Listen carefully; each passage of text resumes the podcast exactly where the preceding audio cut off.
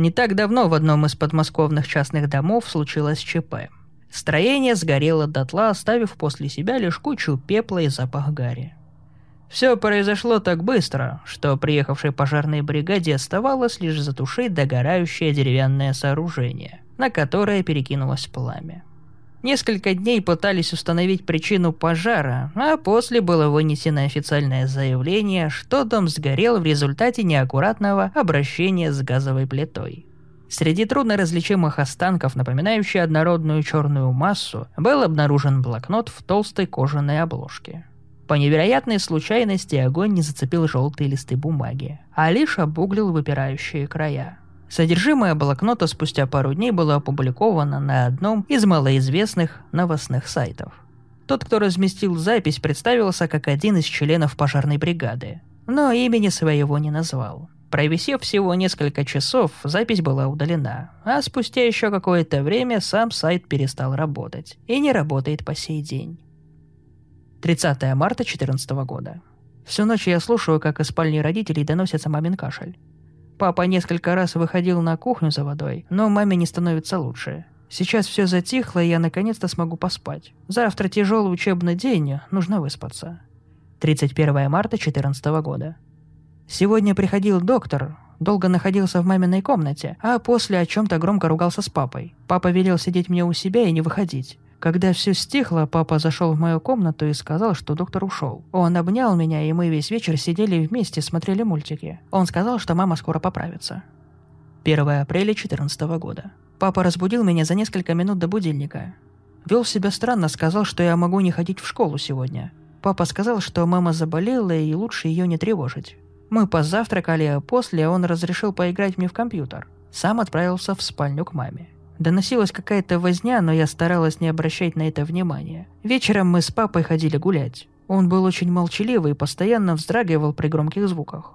Когда я попыталась спросить, как дела у мамы, он сразу перевел тему. Когда я спросила в последний раз, он накричал на меня. 2 апреля 2014 года. Утром я проснулась от того, что папа стоит напротив моей кровати и пристально смотрит на меня.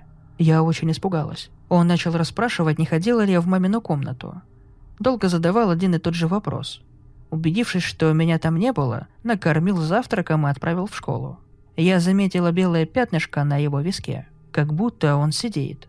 Папа ведет себя очень странно, мне страшно. Вернувшись из школы пообедав, я отправилась учить уроки. Папа оставил записку, что ушел в магазин. Проходя мимо двери их спальни, в щели внизу я увидела двигающуюся тень. Эта мама ходит по комнате. Наверное, ей уже становится лучше, но я пока не заходила к ней. Папа сказал, что ее не нужно тревожить. Позже он вернулся. Вечером мы поужинали, а после снова вместе смотрели мультики. Он уже не такой задумчивый, только руки трясутся. 3 апреля 2014 года. Меня разбудил какой-то крик.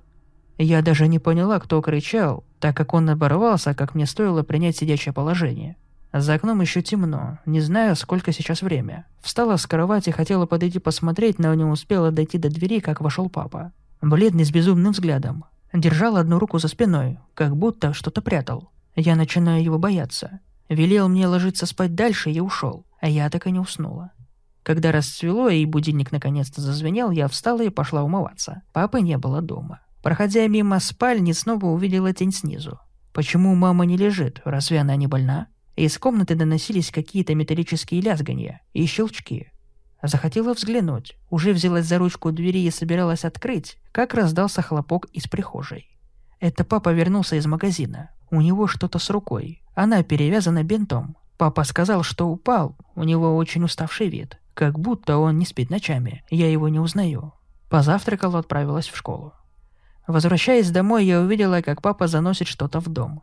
Что-то завернутое в черный пакет. Увидев меня, он последовал внутрь. Дома странно пахнет. Запах, как будто железо. Папа слоняется по дому и что-то шепчет себе под нос. На меня никак не реагирует. Даже когда я заплакала, просто прошел мимо. Сегодня мы без ужина.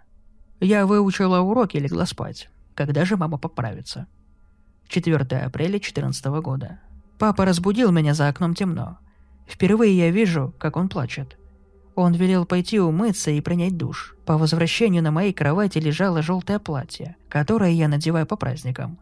На мои вопросы папа ответил, что я наконец-то смогу увидеть мамочку. Мама проголодалась, и я могу ее накормить. Я обрадовалась, взяла с собой блокнот, чтобы показать мамочке свои записи. Когда я оделась, папа подошел, взял меня за руку и повел их в комнату. По дороге я вспомнила, что в холодильнике лежит мороженое, и решила, что надо угостить мамочку. Хотела сходить на кухню, но папа не разжал руки. Теперь уже крепко держа, он тащил меня. Мне стало очень страшно. Я заплакала, но ему было все равно. Подойдя к двери, он опустился на одно колено передо мной и сказал, «Солнышко, будь ласкова с мамочкой, она все еще больна, но сейчас ты ее накормишь, и ей обязательно станет лучше». Он открыл дверь, силой толкнул меня в комнату и запер ее за моей спиной. Я упала и поднялась, сразу же повернулась лицом к двери и крикнула папе, что он забыл дать мне еду, но в ответ прозвучал лишь папин плач, напоминающий какой-то вой. «Здесь так неприятно пахнет».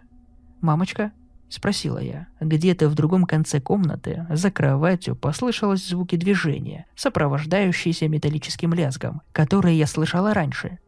«Мама?» – повторила я. Тишина. Зажав нос одной рукой, я сделала шаг вдоль стены и, нащупав рукой выключатель, щелкнула им. Свет зажегся всего на секунду. Этого хватило, чтобы я наконец-то увидела свою маму. Она стояла в нескольких метрах от меня и тянула ко мне испачканные в кровью руки. Ее шея была затянута в собачий ошейник, который острыми шипами впивался в ее шею. От ошейника к стене тянулась толстая металлическая цепь, не дававшая ей дотянуться до меня. Теперь понятно, что это за звук я слышала из этой комнаты. Ее глаза — это не были глаза моей мамочки, красные, налитые кровью, бешеные, наполненные ненавистью и злобой. Рот также был перепачкан кровью. Когда она разомкнула губы, я увидела длинные, острые, тонкие местами отсутствующие зубы. Ими она издавала громкие щелчки, смотря прямо на меня. Я наконец-то поняла. Мамочкина еда стоит прямо перед ней, нарядная в платье. От страха я попятилась и опустила глаза. На полу валялись обглоданные останки какой-то собаки и доктора, что приходил к нам несколько дней назад. Рядом лежали клещи и вырванные острые зубы. Думаю, папочка таким образом пытался вылечить маму. Думаю, у него ничего не получилось. Мама очень голодна. Как я и сказала, прошло всего лишь пару секунд, как мама махнула рукой и задела люстру. Вместе со звоном стекла комната вновь погрузилась в темноту. В темноту, из которой часто-часто звучали щелканье зубов. Я упала на колени и пыталась выползти оттуда. Осколки впивались и рвали мои колени. Но я не чувствовала боли. Дверь была заперта. Папа запер меня здесь. Я поползла в стену, пока не уткнулась в шкаф. В их комнате стоял огромный деревянный гардероб. Открыв его, я заползла вовнутрь и заперла за собой дверь. Спустя какое-то время щелчки прекратились. 4 апреля 2014 года, несколькими часами позже. Я сижу в шкафу, слушаю тяжелое мамино дыхание. Звон цепи. Я знаю, она пытается освободиться. На улице уже светло. Через щель открывается небольшой обзор на дверь в комнату. С негромким скрипом она открылась. И в комнату вошел папа. С его появлением снова раздались щелчки. Мама очень голодна. Папа попытался поговорить с ней. Он спрашивает, почему она не поправилась, почему она все еще голодна. Он же скормил ей дочь, он же скормил меня. Мама ничего не отвечает, только щелкает зубами и издает хриплые звуки, напоминающие рычание собаки. Я чувствую запах газа. Папа просит у нее прощения и говорит, что это единственный выход. Я поняла, что он хочет сделать. В этот момент раздается какой-то шум. Папа упал на спину, и мамочка набрасывается на него. Значит, все-таки ей удалось освободиться. Она начинает обгладывать его лицо и тело. С легкостью рвет плоть и отделяет кости от друг друга. Я сдерживаюсь изо всех сил, чтобы не закричать. Я знаю, что будет со мной, если я закричу. Внезапно мама вздрогнула и замерла. Она подняла голову и огляделась вокруг. Я думаю, случилось нечто ужасное. Мама вспомнила, что где-то в доме должна быть я. Не поднимаясь на ноги на руках и ногах, она рывком выбежала из комнаты. А я сижу в этом гардеробе и пишу. Хорошо, что мой блокнотик со мной. Я слышу, как мама бегает по дому и щелкает зубами. Она ищет, не зная, где я. Но зная, что я где-то рядом. Может быть, она чует меня. Запах газа стал совсем резким. Рядом с изуродованным папиным телом лежит его зажигалка, которую он так и не успел зажечь. Думаю, у меня получится. На этом запись заканчивается. Под обломками было найдено два тела. Тела принадлежат мужчине и девочке. Тело женщины не было найдено.